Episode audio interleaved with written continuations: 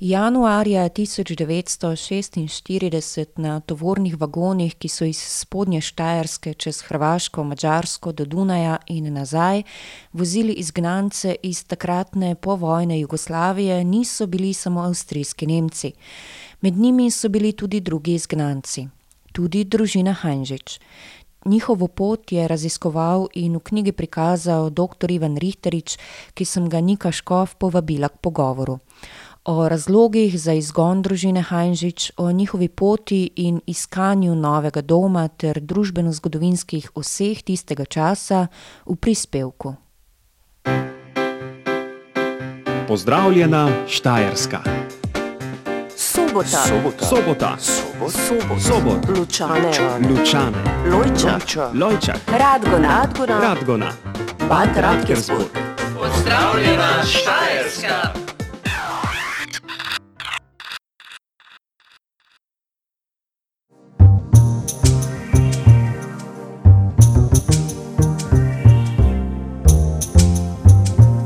Agora Divan. Vsak dan od 13 do 15.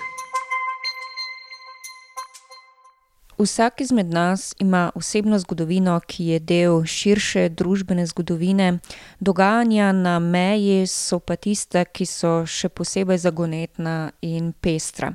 Tako tudi doktor Ivan Rihtarič raziskuje zgodovinsko dogajanje na obmejnem območju v Gornji Radgoni in širše.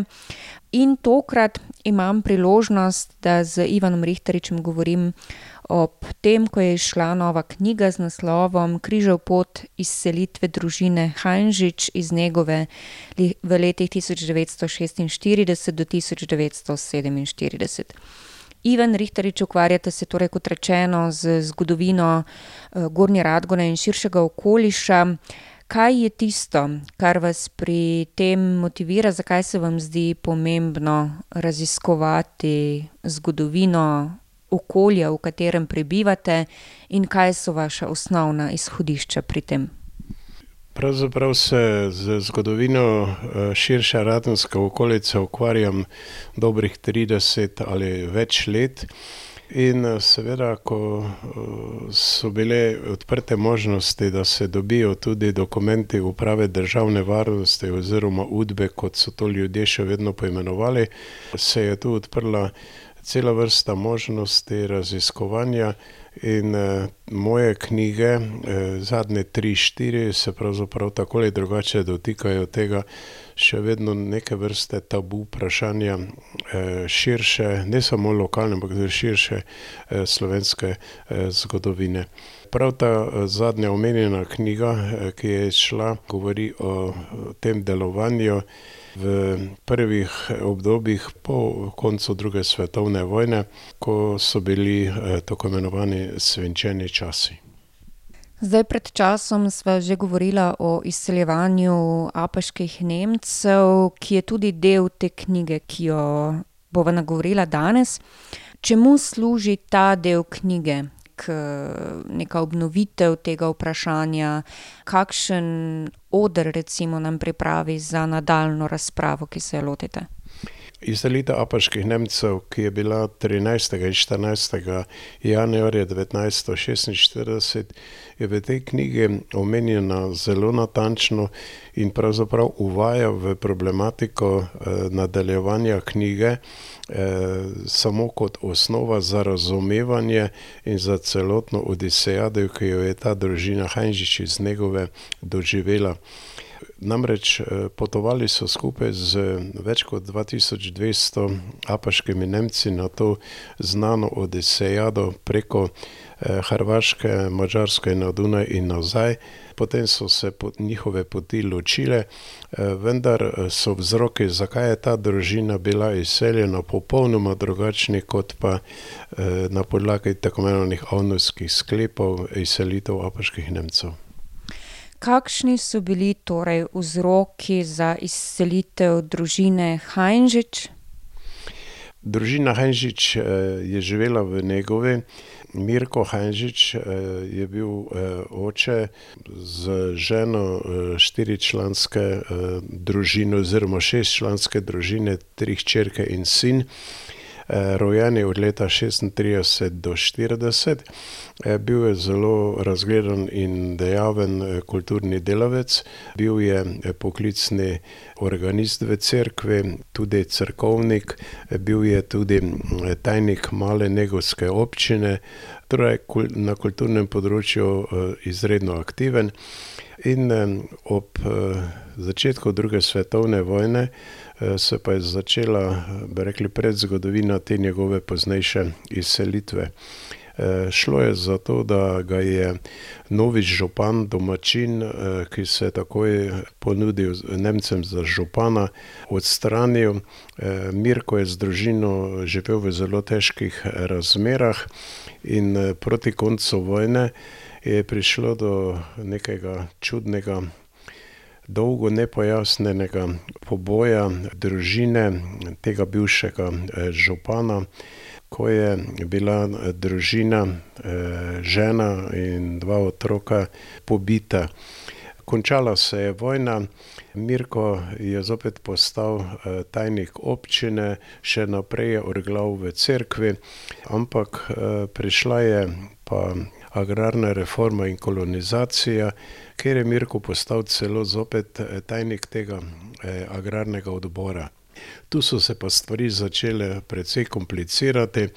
Mirka je ena skupina vplivnih domačinov nekako obtožila, da je kriv za slab rezultat volitev novembra petinštirideset, namreč volitve so izpadle dokaj slabo za tako imenovano Titovo skrinjico, da je zahteval, da se naj graščinska zemlja znane družine Trautmannsdorf razdeli med agrarne interesente. No, in ta skupina je potem napisala en dopis, so se podpisali, v knjigi so z imeni in priimki znani. In potem je celo Mirkov svak, to se pravi poročen z Mirkovo sestro, potelefoniral in je Udba oziroma Ozna prišla po družino in so jo v trenutku nekako po receptu, kot so Nemci leta enainštirideset izseljevali Slovence na Spodnjem Štajerskem, so jih odpeljali na železniško postajo v Gornjo Radgono in potem, kot sem že prej povedal, skupaj s tem transportom apaških Nemcev jih poslali na Dunaj. Na Dunaju so nekateri izstopili, namreč Sovjeti, Rusi so bili proti temu, da bi jih tam sprejeli, zato so se večina dokaj naivno verjeli, da se vračajo nazaj. Družina se je potem vrnila v Maribor, te apaške Nemce pa so potem z vlakom čez Jesenice poslali Angležem v Podrožco na Koroško. Na podlagi katerih dokumentov ste lahko rekonstruirali razloge za izgon družine Heinrich iz Negove v letih šestinštirideset in potem njihovo pot do leta sedeminštirideset? Kot osnova je bil pravzaprav, so bili spomini Mirka Heinricha v dveh drobnih, ampak natančno popisanih knjižicah s fotografijami, z datumi, z imeni in tako dalje. In pa seveda izredno obsežen sodni spis Okrožnega sodišča iz Maribora iz leta devetnajststo oseminštirideset. Tudi dokumenti prej omenjene Službe državne varnosti oziroma Udbe so bili dokaj natančni, seveda pisani v stilu takratnih zasliševanj pozneje obtoženih. No, usoda te družine se je pa zavrtela drugače, kot si je Mirko najbolj črnogledo predstavljal. V Mariboru so tretjega aprila bili poslani z vlakom proti Šentilju, tam je skupina petnajstih bila izpuščena oziroma po dveh urah hoda so prišli na obmejno stražnico. Mirko v spominih piše, da je bil prepričan, da jih bodo tam nekje v gozdu postrelili, vendar so jim dali navodila, kako se morajo obnašati, ko jih bodo, dobesedno, kot so rekli, nagnali, vrgli čez mejo, čez suho mejo v Avstrijo.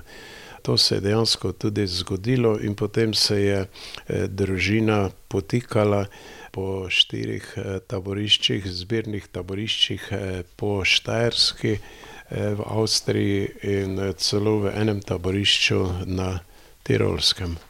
Se pravi, iz teh zapisov, ki jih je Mirko Hanžič vse skozi skrbno beležil, ste lahko izbrali pot družine, kje se je gibala in kako je to doživljal Mirko. Ali je razmišljal in vedel tudi za razloge izgona? V spominih pravzaprav ne vidimo direktno tega, da bi Mirko vedel za vse vzroke. Namreč o predstavitvi knjige v gradu Negova, to se pravi v bistvu v tistih prostorih, v katerih je Mirko nasilno z družino bival v zelo slabih stanovanjskih razmerah leta enainštirideset do petinštirideset, so sorodniki pravzaprav prvič zdaj izvedeli, kje so tisti vzroki za izselitev. Namreč mislili so, ker je pač bil nekaj časa v nemški službi v Negovi Mirko med vojno, da je bil to uradni vzrok.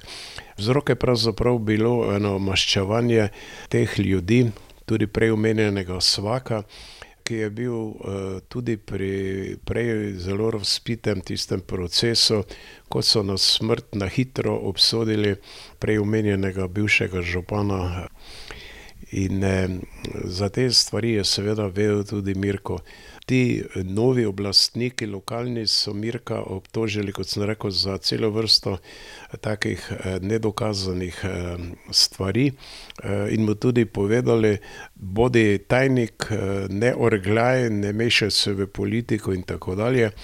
No, in ker je Mirko nekako vedel za ta zločin, pri katerem je bil vmešan ta njegov svak in pa še en drugi možakar, je vse to v spletu še drugih okoliščin privedlo do tega maščevanja in do prijave oziroma do izselitve. Družina se je, kot sem omenil, potikala dobesedno po štirih taboriščih, najprej v Strasso, to je pri Cmureku, potem v Judenburgu, potem v Pegecu, kjer je med drugim tudi umrla najstarejša hčerka Jožica oktobra leta šestinštirideset. Tam je bila tudi pokopana s slovenskim napisom na grobu. Zanimivo in pomembno je za povedati, da je Mirko v spominih napisal, da bomo prinesli njeno truplo oziroma posmrtne ostanke v Slovenijo, ko se vrnemo. Namreč bil je prepričan, da je posredi neka napaka oblastnikov oziroma teh ljudi in da se bodo vrnili. Zadnja takšna postaja pa je potem bil Trefling, kjer je Mirko pravzaprav vedno iskal neko možnost službe. Zmes je sicer v nekaterih taboriščih bil tudi organist, pevovodja, žena kuharica in tako dalje. Živeli so v dokaj težkih razmerah, precej molili, verjeli, hodili celo na romanja, tudi do znane romarske poti svete Eme na Krku in tako dalje. Ampak potem je le našel po zvezdah, ki jih je imel, mesto organista v Reberci oziroma v Rehbergu pri Železni Kapli, kjer se je ta družina potem, to Mirko izredno plastično lepo popisuje, prvič po štirinajst mesecih tega tavanja potem srečno ustalila v tej, v tem kraju. Morda še to, da je naslov knjige Križev pot, ker je ta družina od aretacije v Negovi pa do srečnega prihoda v Reberco bila na poti kar štirinajst mesecev. In seveda glede na križev pot v Kristusovem pasijonu lahko rečemo, da so si nekateri oprali kot Pilat roke v Negovi januarja leta šestinštirideset, da je Mirko z družino imel pace in spone kot Kristus pod križem, konkretno eh, družinska tragedija, smrt najstarejše hčerke Jožice in pa seveda eh, nekako nagrajeno vstajenje ob koncu, ko so se ustalili v Rebrci. Družina Hanžič se je torej po svoji 14-mesečni poti ustalila na Koroškem, kjer pa življenje za Slovence v tem obdobju prav tako ni bilo najbolj enostavno. Ja, res je, dobil je Mirko službo, potem njegov najmlajši sin Lado, ki je bil rojen leta 40, je potem bil na šolanju za grafika tiskarja v Belgiji in je potem vsa svoja delovna leta preživel v tiskarni Mohorjeve družbe v Celovcu. Morda še to, da je na predstavitvi knjige nažalost manjkal prav omenjeni Lado, ki mi je tudi očetove spomine osebno dal. Dve, dva meseca pred prezentacijo knjige je umrl. Na tej prezentaciji v njegovi je bila skoraj celotno, je bilo skoraj celotno sorodstvo Hanžičevih s Koroške in pa njihovi številni sorodniki iz njegove oziroma te njegovsko-radgonske okolice. Morda še to, da sem pri pisanju te knjige imel tudi neki osebni interes, namreč Mirkova žena Jožica je bila prava sestrična moje mame. Tako da so, da je bil ta Lado potem moj tako imenovani mrzli bratranec. Še to naj povem, da družina, sorodstvo je izredno slovensko zavedno, vse generacije, tretja oziroma četrta že govorijo lepo slovensko. Sama vas Rebrca ima tudi svoje kulturno društvo in tako dalje. Bil sem nekajkrat pri njih in da se jim pravzaprav pozna samo tisti koroški r, ne, drugače pa so zdaj doživeli neko katarzo, neki dokaz, da je vsa ta njihova tragedija bila iz čisto nekih osebnih vzrokov povzročena in da seveda še morda to, da jih je slovenska oblast že v šestdesetih letih povabila, to je dokaz en dokument, ki mi ga je posredoval ta sin Lado, da bi se lahko vrnili kot rehabilitiranci v Slovenijo. Vendar so vljudno to povabilo zavrnili, češ živimo že tu dolga leta, tu tu so si sinovi, hčerke ustvarili svoje družine. Spomnim pa se, da so dokaj redno, predvsem v času trgatve, prihajali k tem svojim sorodnikom, predvsem v Negovo in pa v na Stavešinski vrh, od koder je bila prej omenjena Jožica, to se pravi Mirkova žena, doma.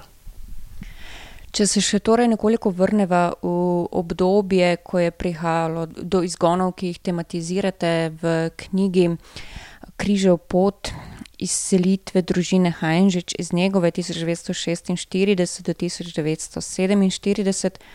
Lahko torej poveva, da kot ste omenili sedaj sami, gre pravzaprav za simptom tega, da osebni interesi igrajo pomembno vlogo v osebnih zgodovinah različnih ljudi. Tudi vsi apaški Nemci, ki so bili izseljeni, niso bili nacisti, bili so ali so morali biti za Nemce, za Hitlerja, vendar v tistih turbulentnih časih se včasih ne da računati na popolno pravičnost in v tem primeru je res čisto neka, neki osebni razlogi, zamere, navsezadnje je tudi Mirkova sestra oziroma žena tega Čeha, svojega moža na tem procesu obtožila, da je bil zraven pri tistem uboju družine Bezjak. Morda še to, da sta ta Čeh in Vogrinec bila na sodnem procesu februarja oziroma poleti 1948, potem obsojena za tisti čas na izredno visoke kazni, Čeh na 18 in Vogrinec na 15 let zapora.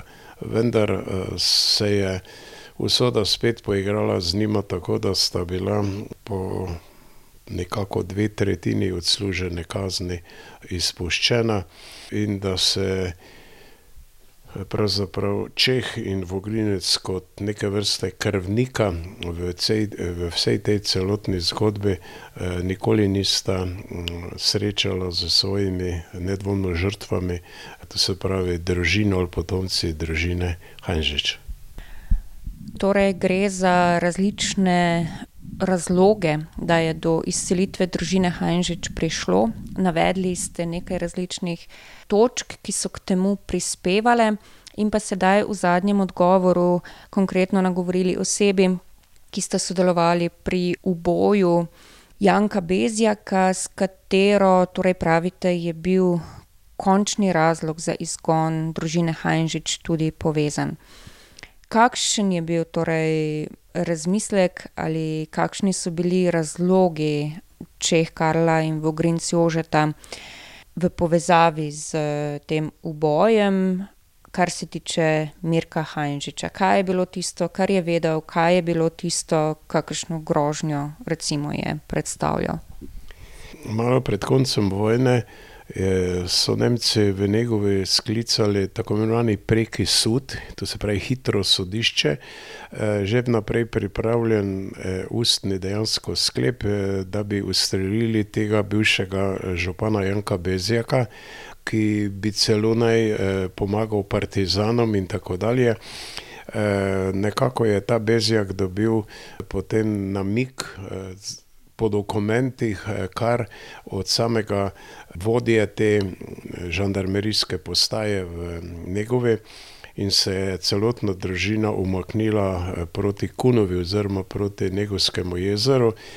Potem se je vrnila nazaj in medtem je bil sprejet ta sklep pri Nemcih, pri katerem sta bila kot domačina v dokumentih nekako kot poznavalca lokalnih razmer prisotna, poklicana tudi Čeh in Vogrinec.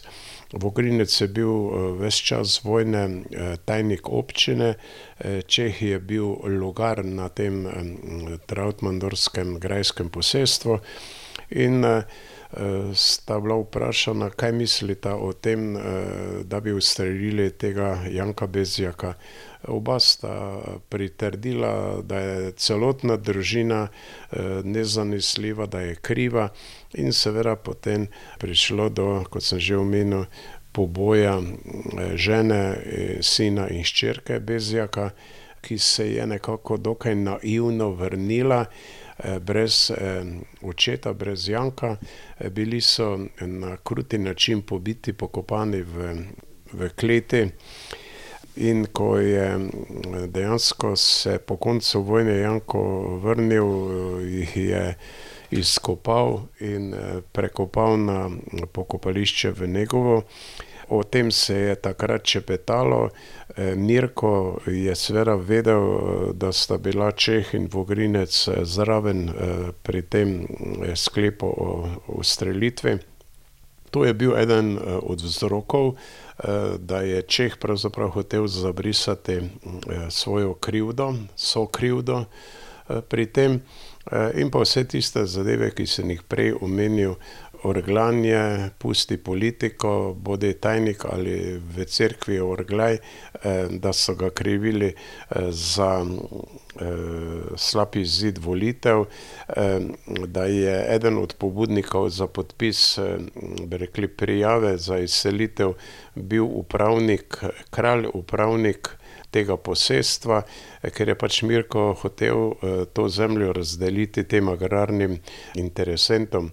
No, pozneje ni prišlo, bi rekli, do tega, ampak je, nas, je nastala tako imenovana kmetijsko obdelovalna zadruga Koza in seveda vseh tistih 67, kar jih je Mirko nekako ljudem napisal vlog za pridobitev te razdeljene graščinske zemlje, seveda vsi niso dobili zemlje.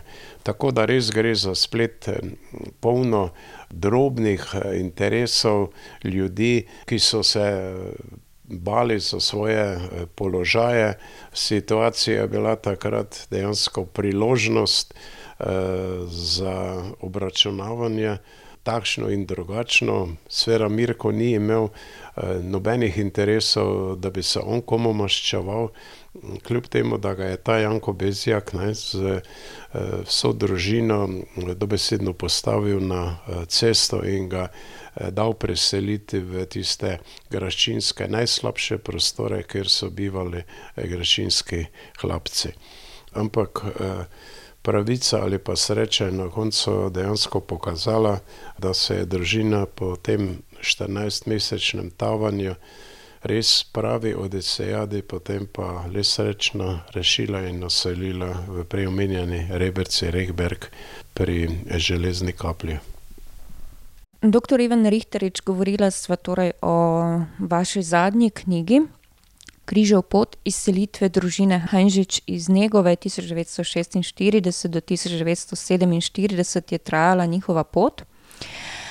Kakšen pomen za vas predstavlja raziskovanje te polpretekle zgodovine, kako se vam zdi, da lahko vpliva na trenutno družbeno klimo, in kaj je tisto, kar pri tem motivira, zanima vas? Po moji drugi disertaciji, ki je govorila o kraju Gornja Radgona devetnajststo petinštirideset-petdeset, sem izdal še knjigo o sosednjem okraju Ljutomer iz istega območja in potem obdelal ilegalno skupino Jurkoviča iz Hrastja Mota. In to je zdaj četrta knjiga nekako iz tega področja delovanja Uprave državne varnosti. Zanimivo je, da na vseh teh predstavitvah knjig in pa v, na radijskih in, v radijskih in televizijskih medijih so bili dokaj pozitivni odmevi.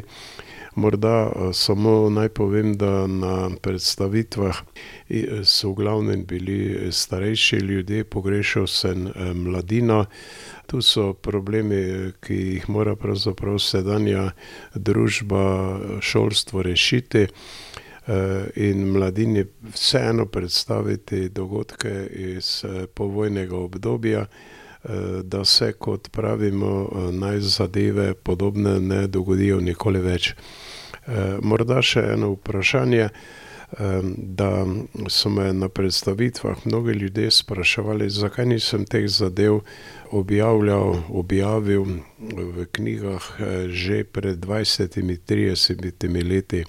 Ti ljudje so res poznali samo eno plat zgodovine povojne, namreč dolgo, dolgo so bili arhivi Uprave državne varnosti nedostopni, danes so javno dostopni za raziskovanje in imam še jaz in neki moj kolega kar nekaj načrtovanih projektov, ki bi jih naj v naslednjih letih realizirala. Tikale pa se bodo seveda še vedno tega obdobja nekako prvih dvajsetih let po vojni. Kaj je tista osnovna misel o družbi, ljudeh, človeštvu, ki se vam skozi to raziskovanje doslej, ki je več kot tridesetletno, izrisuje kot neko osnovno sporočilo? Kot sem že povedal, in to se vleče skozi vse te moje knjige, naj se spozna prava resnica o teh dogodkih, o tako imenovanih svinčenih časih po drugi svetovni vojni. In seveda kot opozorilo in svarilo tudi v času, ki smo mu dejansko vsak dan nekaj čujemo, vidimo, slišimo, kaj se dogaja v Evropi, po svetu, da se take grozote, ki so bile ne samo v drugi svetovni vojni, ampak tudi v letih po njej, predvsem v vzhodnem socialističnem sektorju, se naj ne ponovijo. Po koncu vojne se pravzaprav vsi zmagovalci tako ali drugače znesejo, maščujejo nad poraženci, nad pravimi poraženci in pa seveda tudi nad tistimi, ki so tako ali drugače padli v te dogodke in niso bili formalno ali kazenskopravno nič krivi.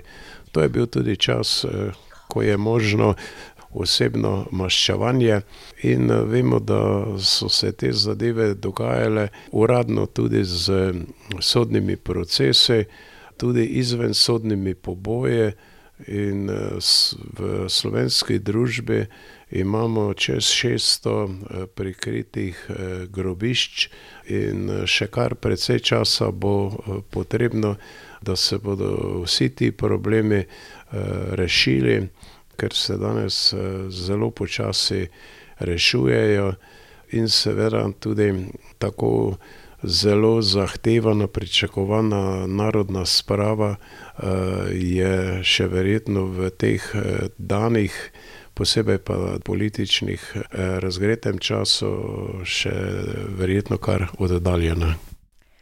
Slišali ste pogovor z doktorjem Ivanom Rihtaričem, ki raziskuje delovanje Uprave državne varnosti po koncu druge svetovne vojne na območju Gornje Radgone in širše. V današnjem pogovoru je Ivan Rihtarič prikazal razloge za izselitev družine Hanžič, njihovo štirinajstmesečno pot in končno ustalitev v Reberci.